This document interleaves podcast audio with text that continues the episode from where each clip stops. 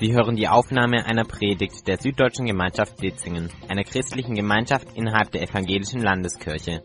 Mehr Informationen erhalten Sie unter www.sv-ec-ditzingen.de. Vom Suchen und Finden.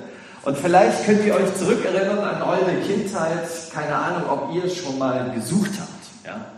Also natürlich sucht man. Ja, man verliert ja immer wieder Dinge im Leben. Schlüssel. Ich weiß nicht, wer prädestinierter Schlüsselverlierer ist. Gibt es hier Leute, die Schlüsselverleger sind? Ja, also manche, manche auch ganz mutig, die jetzt sich bekennen, ja, und sich auch dazu stellen und sagen, ja, es ist so. Ja, dann wird das Leben schon spannend, ja, und man hat Möglichkeiten, Gebetserhörung zu erleben, ja. Das ist der Vorteil von Leuten, die Dinge verlegen, ja, muss man einfach sagen. Ja. Erlebe ich auch hin und wieder. Und ich frage mich, wo habe ich das hingelegt? Ja? Aber ich erinnere mich auch an meine Kindheit, da habe ich auch manchmal gesucht. Manchmal gesucht ohne Riesenabsicht und dann stößt man auf was als Kinder. Wir sind früher, also da wo ich, sag mal, sechs, sieben, acht Jahre alt war, haben wir in so einem Gemeindehaus gewohnt. Also für alle, die mich nicht kennen, ich habe mich gar nicht vorgestellt, ich bin der Tobi, ja, ich komme aus Ludwigsburg, bin der Gemeinschaftspastor. Also wir haben in so einem Haus gelebt, mein Vater war auch Pastor und von daher haben wir ein großes Grundstück gehabt. Und ich weiß, dass wir mit unseren Nachbarkindern manchmal auch so gebuddelt gegraben haben. Und ich weiß noch, da sind wir auf so was Festes gestoßen. Und da war uns gleich klar, das muss ein Schatz sein. Wahrscheinlich aus dem Mittelalter. Ja, mit Goldmünzen. Und da haben wir uns richtig rangemacht, gesucht mit unseren primitiven Werkzeugen. Ja, waren jetzt nicht besonders ausgestattet als Schatzsucher. Und wir haben auch Metall gefunden. War leider ein rostiges, altes Scharnier von einem Gartentor. Das heißt, äh, es war auch, glaube ich, das einzige Mal, dass ich einen Schatz gefunden habe oder gesucht habe. Aber ich wollte nur sagen, das steckt irgendwo in uns, wenn wir auf was stoßen, boah, cool. Ja. Und es kennzeichnet so ein bisschen so Leben, dass wir auf der Suche sind. Natürlich wissen wir auch, wir sind noch ganz anders auf der Suche. So nach Erfüllung. Manchmal vielleicht auch nur auf der Suche nach einem Feierabend. Er ist ja auch, wo ist der eigentlich? Ja? Auch manchmal wichtig. Aber suchen und finden ist auch ein Hauptmotiv, was wir finden in den Evangelien. Also wenn wir das Neue Testament aufschlagen. Manche Kenner, die wissen gleich, dir fällt Lukas Kapitel 15 ein. Drei Suchgeschichten. Drei Suchgeschichten, die Jesus erzählt hat. Ich nehme eine andere aus dem Matthäus-Evangelium. Da möchte ich euch ein bisschen mit reinnehmen. Matthäus Kapitel 13, da steht auch so eine tolle Suchgeschichte drin, vom Suchen und vom Finden und da möchte ich euch gerne heute mit reinnehmen. Das Himmelreich, sagt Jesus, gleicht einem Schatz verborgen im Acker. Ich erinnere mich an früher. Den ein Mensch fand und verbarg und in seiner Freude geht er hin und verkaufte alles, was er hat und kauft den Acker. Wiederum gleich das Himmelreich, ein Kaufmann, der gute Perle suchte und da die kostbare Perle fand, ging er hin, verkaufte alles, was er hatte und kaufte sie. Schöne Geschichte. Wer hat sie schon mal gehört? Ja, hätte man, sollte man auch erwarten. Okay, gut. Ich sage, nein, ich habe sie, hab sie gelesen. Ja. Also Matthäus Kapitel 13, vom Suchen und vom Finden, hier eine schöne Gleichnisgeschichte, die Jesus uns erzählt. Und bei Gleichnissen ist es ja immer so, was möchte uns dieses Gleichnis gerne sagen? Vielleicht, was wollte Jesus seinen Leuten damals sagen? Und man müsste auch sagen, warum hat Matthäus es so aufgeschrieben, wie er es aufgeschrieben hat? Und was möchte er uns heute vielleicht sagen? Und durch Matthäus Gott selber, der irgendwie in seinem Wort dafür gesorgt hat, dass er zu Wort kommt. Also, ich hoffe, ihr seid gespannt. Seid ihr noch dabei? Manche nicken, nicht alle, aber lächelt einfach immer wieder ein bisschen, dann freue ich mich auch. Okay. So, was will Matthäus uns mitteilen? Wir, zur Klärung, man muss ja immer bei Gleichnissen gucken, was ist eigentlich was. Ja? Also, was finden wir da? Es gibt ja verschiedenste Gleichnisse, Gegenstände, bestimmte Menschen, bestimmte Handlungen und dann, dafür sind Gleichnisse ja da, dann wird etwas verglichen. Und daraus kann man etwas ableiten und am Ende hoffentlich ein bisschen vielleicht was lernen.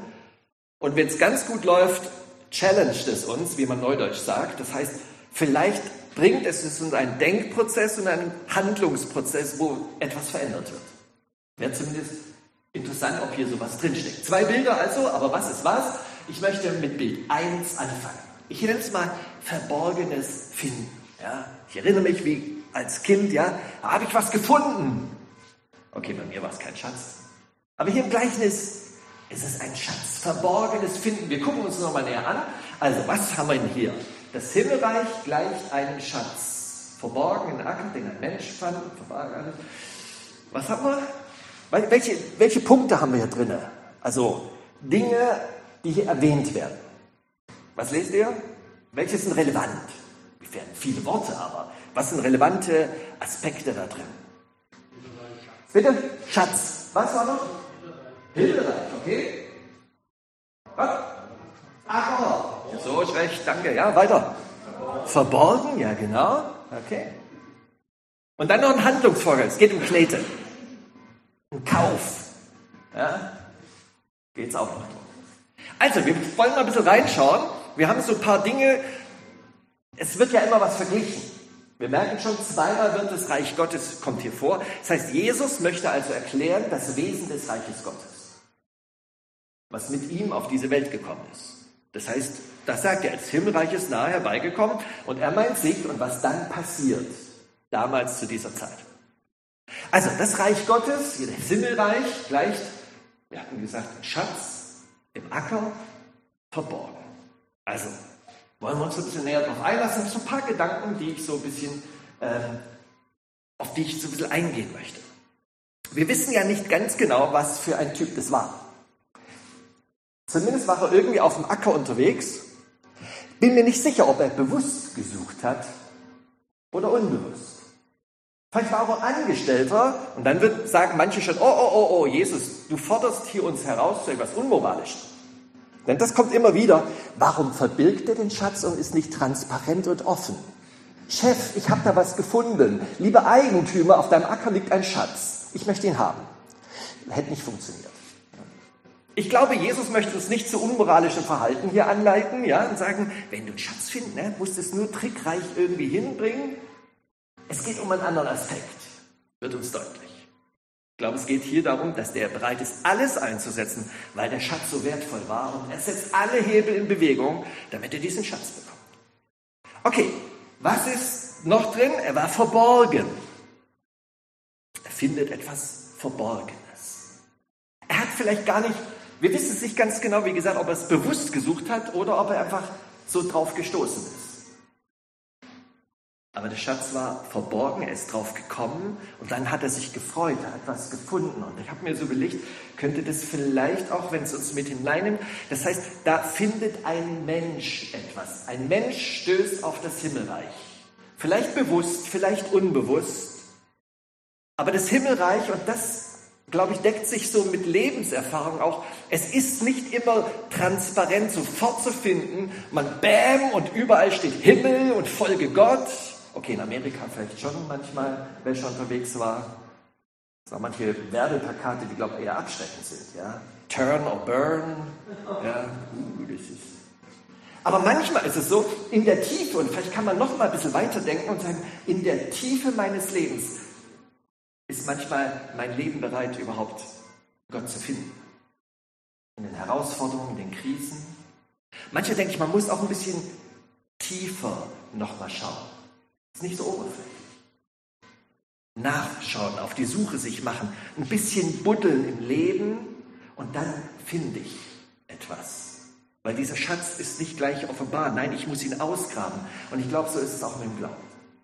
Wenn wir auf etwas stoßen, Gott kommt in unser Leben, wir stoßen auf Gott, bewusst oder unbewusst, und auf einmal merke ich, da entwickelt sich etwas und ich hoffe, es wird zu unserem Schatz.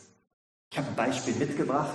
Ne? Erstmal wo, wo dieser Tatbestand wirklich da ist, dass Gott sich da finden ließ im Leben eines Menschen, den wir vielleicht sogar kennen, vielleicht nicht so direkt, aber ich weiß nicht, hat jemand schon mal was von den Alpha-Kursen gehört? Jemand schon einen Alpha-Kurs mitgemacht? Okay, drei, danke, vier, fünf, sechs, ah, es wird noch mehr. Okay, Alpha-Kurs, Nicky Gamble, ja? Nicky Gamble hat die Alpha-Kurse geschrieben und sein Leben, er würde sagen, das trifft genau auf mich zu. Ich habe es nie gesucht, aber ich habe es Reich Gottes gefunden.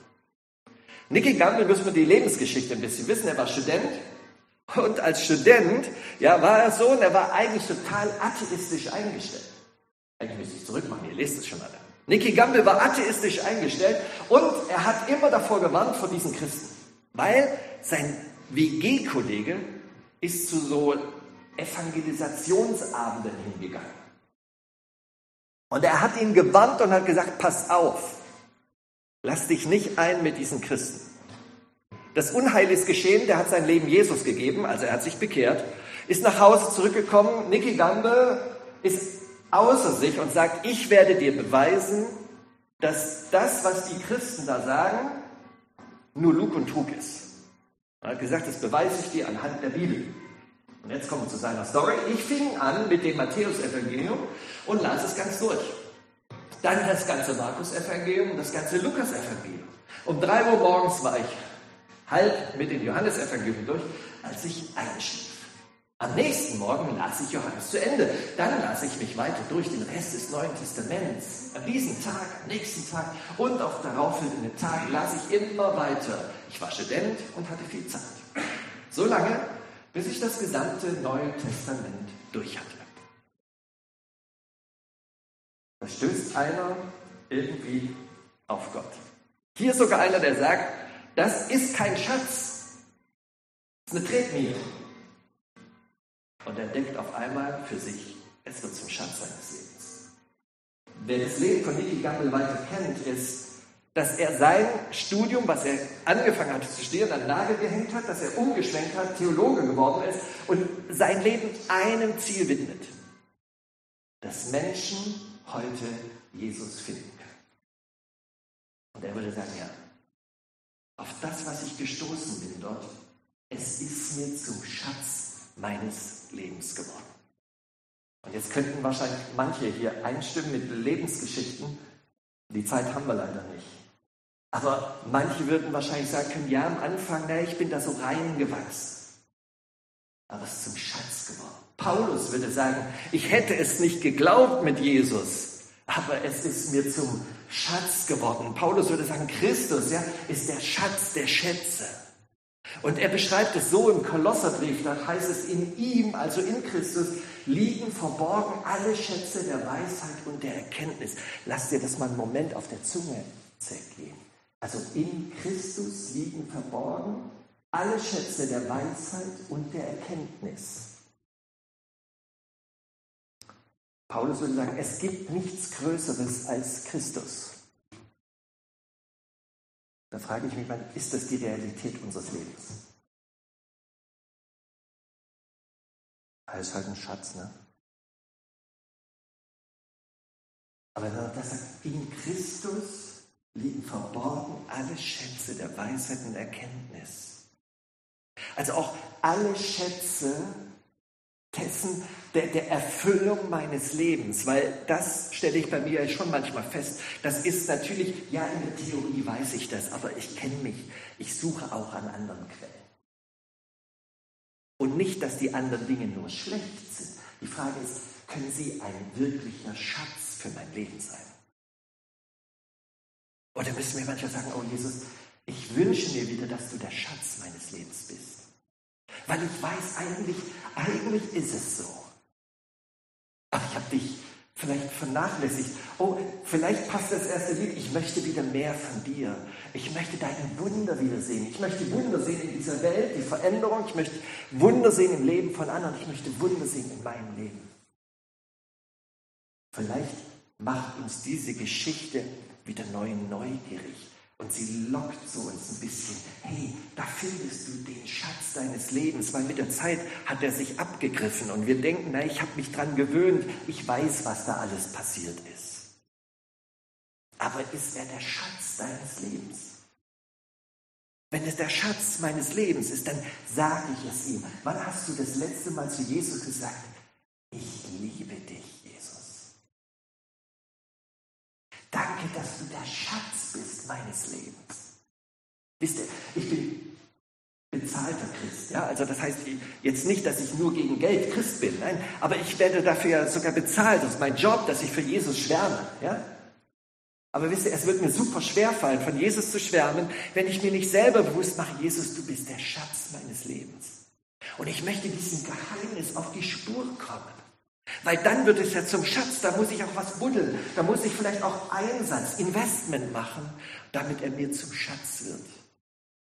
Ich weiß, dass ich selbst als Mensch, der, der das Vorrecht hat, viel in der Bibel zu lesen, diesen Schatz zu beschreiben, mit Worten zu umschreiben, dass ich manchmal in der Routine meines Lebens so gefangen bin, dass er nicht mein Schatz ist oder nicht so glänzt für mich.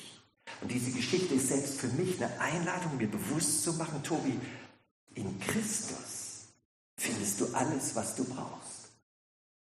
Damit kann ich nicht sagen, und so ist es und jetzt glaubst du es. Ja? Es ist eine Einladung, find es, mach dich neu auf die Suche, wenn es nicht mehr so ist. Weil wenn er der Schatz ist, dann ist er allen Einsatz wert. Und dass ich sage, oh ja, dann, dann, dann richte ich mich wieder voll auf, auf dich, Jesus. Ich möchte deine Wunder sehen. Wir machen das zweite Bild. Das zweite Bild, ich nenne es heute mal, zum Glück wird man gefunden. Was ist das zweite Bild? Mir ging es natürlich oft, ne, dass ich denke, es ist das Gleiche. Ja, ist ja manchmal Geschichten. Lukas 15 habe ich erwähnt. Dreimal ist Jesus auf der Suche, wird so umschrieben. Habe ich hier gedacht auch, ne, ist klar. Es sind zwei Bilder, ne, Gott irgendwie oder der Mensch sucht und es ist was Wertvolles. Jetzt habe ich es. Aber ich habe vor ein paar Jahren gemerkt, dass Jesus hier einen Perspektivwechsel macht in seinem Gleichnis. Was finden wir denn da? Da heißt es wiederum gleich das Himmelreich, ein Kaufmann. Schon hier möchte ich unterbrechen. Was war am Anfang? Das Himmelreich gleicht einem Schatz. Das heißt, das Verborgene, dieser Schatz im Acker drin, das ist das Himmelreich. Und wenn man schnell drüber liest, denkt man, die Perle ist des Himmelreichs. Das ist ja immer so beim Reich Gottes. Ne? Man muss es finden. Aber wenn man genau hinschaut, jetzt weiß ich auch, Ausleger, die äußern sich jetzt gar nicht so wie ich. Das ist meine Theorie. Also von daher, ihr könnt hinter den Kopf schütteln und denken, naja, was hat der erzählt? Ja. Aber für mich, ich deute es so, dass das Himmelreich in diesem Fall der Kaufmann ist, der Suchende. Und auf einmal bekommt diese Geschichte nochmal eine richtig spannende Wendung, wenn man genauer hinschaut. Also das Himmelreich ist der Kaufmann, der gute Perlen sucht. Das ist natürlich die spannende Frage, was sind die guten Perlen? Was ist da so kostbar, was er findet? Da wollen wir uns also ein bisschen dran machen. Das heißt, hier geht es um die Suchbewegung Gottes. Das heißt, Jesus sagt im ersten Bild, der Mensch ist auf der Suche und er kann das Reich Gottes finden. An einer anderen Stelle sagt er, sucht, so werdet ihr finden. Und hier wiederum im zweiten Teil beschreibt er, das Himmelreich selber ist auf der Suche, wie so ein Kaufmann, ambitioniert. Als Experte für gute Perlen sucht er gute Perlen. Die Suchbewegung ist sozusagen der Wesensausdruck Gottes. Jesus selber sagt es mal. Er sagt es, denn der Menschensohn ist gekommen, zu suchen und selig zu machen, was verloren ist. Das ist sein Wesen. Jesus spricht in diesem Gleichnis von sich, von seinem Auftrag, von seiner Berufung, warum er auf die Erde gekommen ist. Und das ist natürlich, manche haben, den, haben ja auch auf diese Art und Weise bitte nicht. Du kannst kommen für die Frommen, die sich angestrengt haben aber nicht für die Zöllner und Pharisäer, äh, Zöllner und Sünder. Ja. Und Jesus sagt, doch, ich bin genau für die gekommen, nämlich ich bin für die Perlen gekommen. Oh, wer sind hier die Perlen? Das finde ich spannend. Was sind das für Perlen? Er sagt, Perlen sind die, die sich finden lassen. Diese Perlen, ja, die glänzen nicht immer. Aber Jesus sieht trotzdem eine Perle. Er sieht mich, er sieht dich, er sieht uns. Das ist natürlich auch ein bisschen eine Zumutung für den modernen Menschen, ne? dass man scheinbar einen Retter braucht. Wir sind doch selber gut ausgebildet. Wir haben unser Leben im Griff, diesen Planeten auch. Ja, eher im Würgegriff halt. Ja. Aber Jesus findet seine Perle und jetzt sich bewusst machen, wovon redet er? Der redet von dem, die er sucht. Und wenn das jetzt ein Pharisäer hört, sagt er, Moment mal, kannst du nicht so reden, willst ihn abschauen. Und auf einmal merke ich, Gott, das ist ja Wertschätzung pur. Sich zu überlegen, da ist der, der Himmel selber setzt sich in Bewegung auf der Suche nach Perlen. Und scheinbar sind die Perlen nicht die, die sich nicht finden lassen, weil sie so fromm sind, alles auch selber auf die Reihe kriegen oder meinen, sie kriegen es auf die Reihe, sondern die Perlen sind die, für die ist er gekommen, die verloren sind. Für die Menschen, die merken, ich selber schaffe es nicht. Ich komme an meine Grenzen. Wenn ich ehrlich bin mit mir selbst, erkenne ich, dass manche Brüche in meinem Leben sind. Gemessen am Willen Gottes, oh ja, mir mangelt an Liebe. Ich erkenne, ich habe es besser gewollt. Es wieder nicht hingebracht. Kennt ihr die Gedanken? Ich habe mich bemüht. Es hat aber nicht geklappt. Ich bin Gott und den Menschen Liebe schuldig geblieben, ja. Aber genau für Menschen, die an ihre Grenzen kommen, ist er gekommen, um uns nach Hause zu lieben. Wir sind in seinen Augen Perlen, vielleicht verstaubt und leicht angekratzt, aber in seinen Augen sind sie Perlen. Und krass, für diese Perlen gibt er alles. Wenn Jesus da von dem redet, das haben die vielleicht noch gar nicht verstanden, aber wenn man sein Leben zu Ende denkt, dann geht es um nichts Geringeres, als dass er bereit ist, sein Leben zu geben. Es ist ihm alles wert. Dem Himmel ist es alles wert. Du bist ein ganzer Christus wert. Und wenn du selber die Stimme immer wieder hörst beim Versagen und bei der Sünde und beim Schuld, die auch sagt, bleib, bekenne es nicht, gib am besten den Glauben auf, du schaffst es nicht. Ich weiß nicht, ob ihr solche Stimmen kennt, ja, die einen selber verurteilen und zu sagen, nein, das stimmt nicht. Das stimmt. In seinen Augen bin ich eine Perle, ich bin es wert. Danke, Herr mit diesen Augen schaust du mich an. Wie wunderbar ist das?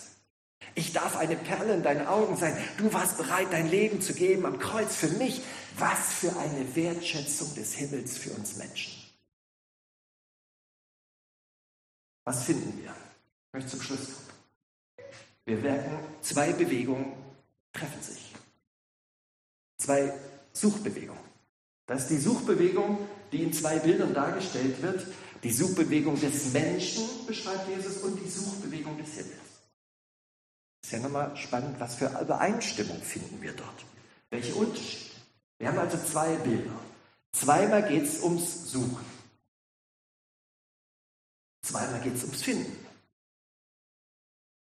Und zweimal geht es um die Hingabe des Lebens.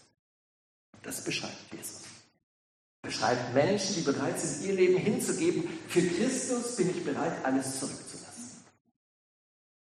Und er beschreibt den Himmel, der alles gibt für uns, um uns nach Hause zu lieben. Und er ist bereit, dafür alles zu geben. Stell dir vor, der Schöpfer lässt sich das Leben nehmen von seinen Geschöpfen. Was für ein Weg der Niedrigkeit. Aber es geht, glaube ich, nochmal um ein bisschen.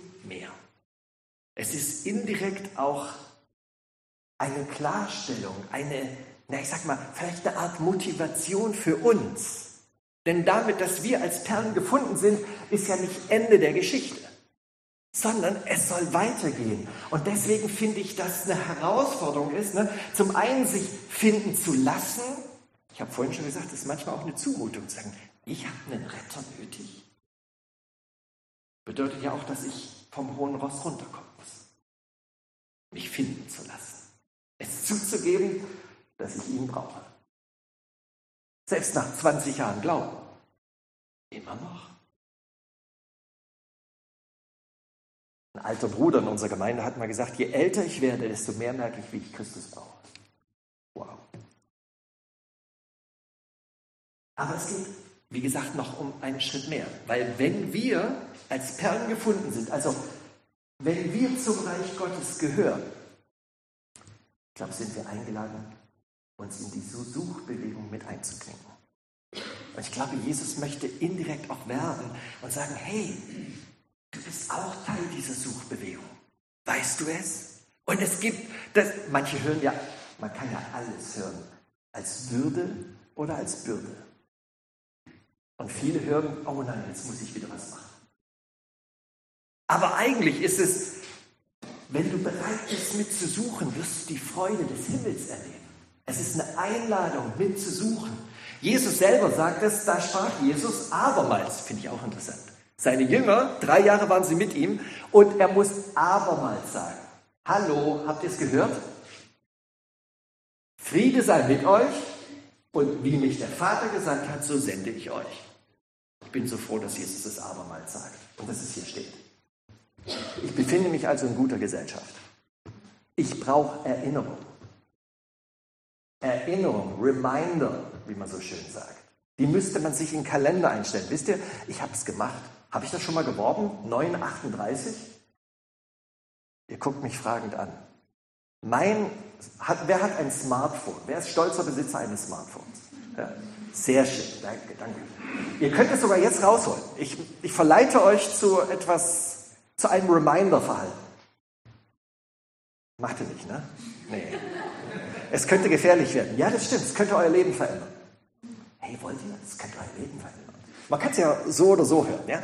Was ich aber mache, ich erzähle nur von mir. Da könnt ihr es als Ratschlag anderen weitergeben. Ihr müsst es selber nicht machen. Aber für Leute, die wirklich was erleben wollen mit Gott, für die ist es. Und ähm, also ich habe mir den Wecker täglich eingestellt auf 9.38 Uhr. Äh, warum denn? Wenn ihr lest Matthäus Evangelium 9, Vers 38, da ist unser Gebetsauftrag drin. Jesus sagt zu den Leuten, die um ihn herum stehen, zu seinen Jüngern, sagt er, bitte den Herrn der Ernte, dass er Arbeiter schickt in seine Ernte. Das hat damit zu tun. Ich will mich einklinken in die Suchbewegung und ich brauche täglich eine Erinnerung. Wisst ihr, ich vergesse es. Ich bin so beschäftigt mit Reich Gottes, dass ich vergesse manchmal fürs Reich Gottes wirklich real präsent zu sein für den Heiligen Geist, was er gerade machen möchte. Und ich will mich herausfordern und sagen, 9.38 Uhr, da will ich mich wieder ausrichten. Oh, ich bin Teil dieser Suchbewegung und ich darf dazugehören. Und Herr, hilf mir, dass ich meine Augen aufhabe und nicht mit geschlossenen Augen durch die Stadt gehe. Mein Nachbarn begegne. Ja, ich weiß, das kann man alles als Würde hören. Oh nein, was muss ich noch alles machen? Aber ihr könnt es als Würde hören. Vorhin haben wir gesungen, ich möchte die Wunder sehen. Ich glaube, die Wunder erleben wir da, wo wir sagen, Herr, ich bin wieder offen für dich. Was willst du? Und ja, es könnte sein, manchmal muss man Gemeindeprogramm zurückfahren. Sehr gefährlich, was ich sage. Ich werde nachher, also wenn ich die Predigt fertig habe, habe ich ja abgesprochen, ich habe die Erlaubnis, werde ich hier ganz schnurstracks aus der Tür rauslaufen, weil ich genau da gerade mittendrin bin.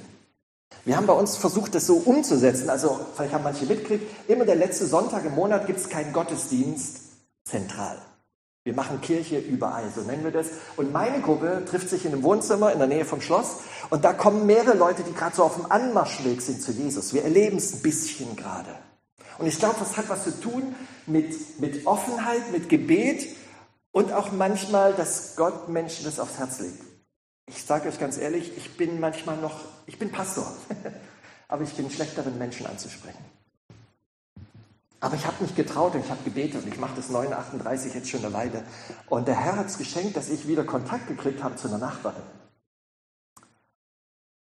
Und das Coole ist, die ist jetzt schon zweimal im Gottesdienst dabei gewesen. Ihre Kinder waren früher mal in unserer Gemeinde. Sie selber hat eine schwierige Zeit, Krebserkrankungen, ihre Kinder haben sich abgewendet von ihr, also schon ein bisschen schwierig. Aber der Herzgeschenk, sie ist offen und hat gesagt, ich habe mich sehr wohl gefühlt. Sie ist auch gleich dem Jugendleiter von früher begegnet und der hat zugehört und dann haben Leute für sie gebetet. Und sie hat gesagt, boah, da haben Leute für mich gebetet. Wir erleben es ein bisschen. Ich würde mir aber noch mehr Wunder wünschen. Einfach zu sagen, boah, Jesus, öffne mir die Augen, dass ich nicht einfach nur mein Ding mache, sondern ich habe hart mit mir gerungen, soll ich ansprechen? Oh nee, das ist. Und ich lebe ein bisschen davon, dass es Menschen gibt, die das wirklich einfach tun.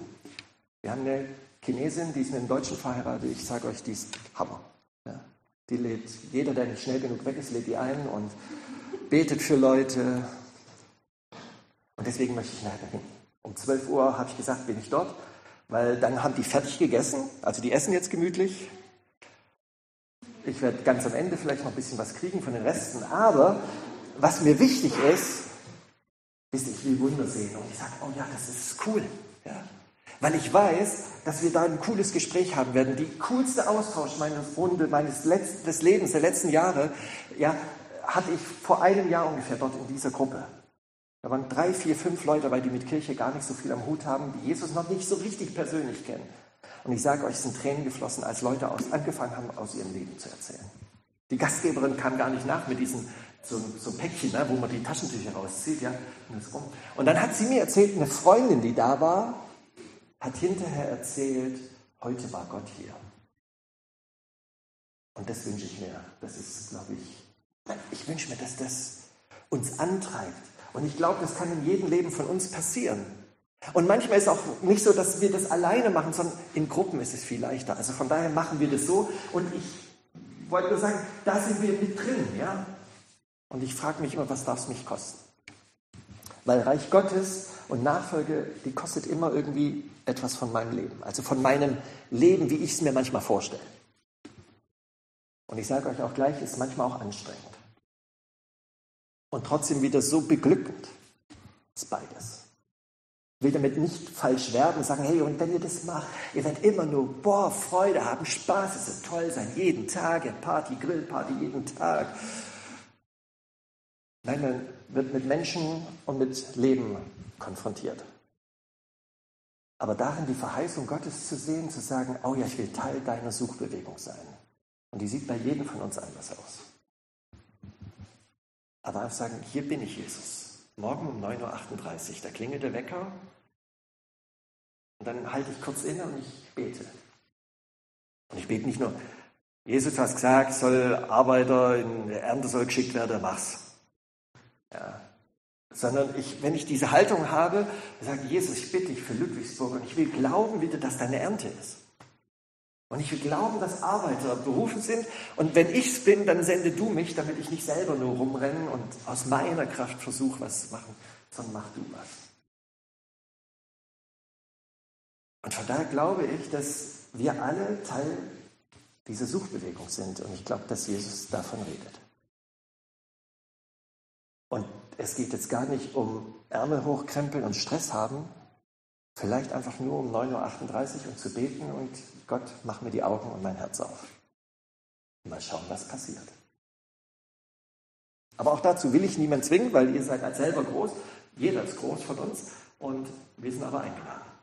Möchte mit uns beten und dann werde ich schnell verschwinden.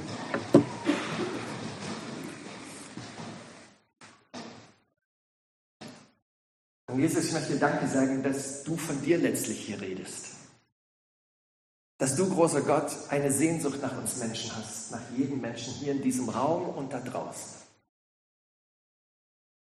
Und Herr, schenk uns die Freiräume, die innere Freiheit, sehende Augen für andere Menschen, da wo du uns hinsendest.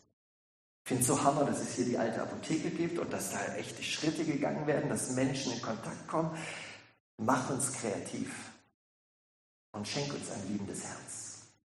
Denn du liebst diese Welt und die Menschen und danke, dass du uns diese Liebe auch geben kannst.